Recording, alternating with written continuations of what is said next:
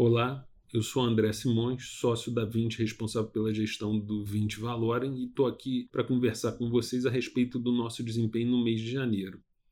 Durante o mês, nós tivemos dois períodos bem diferentes. No início do mês, uma preocupação grande com relação à questão dos Estados Unidos e Irã, e no final do mês, a intensificação das preocupações com relação ao coronavírus e seu impacto na atividade econômica brasileira e global.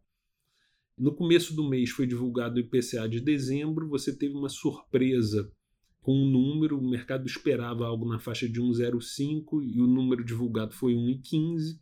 Esse resultado foi muito concentrado nas proteínas, principalmente a carne bovina, e algumas pessoas se surpreenderam com os dados econômicos, mostrando uma retomada mais fraca do que era esperado. Ao longo do mês, a gente iniciou uma posição tomada em juros nominais.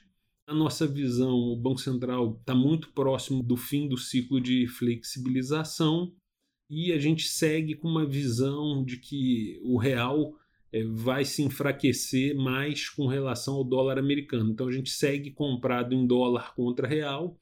Ao longo do mês, essa posição foi uma posição ganhadora, isso ajudou muito no nosso desempenho. E a nossa carteira de NTNB está muito concentrada nos vértices curtos. A gente comprou um pouquinho de B21, mas o grosso da posição segue na B22, na B23 e na B24. Muito obrigado pelo tempo de vocês, espero revê-los no próximo mês.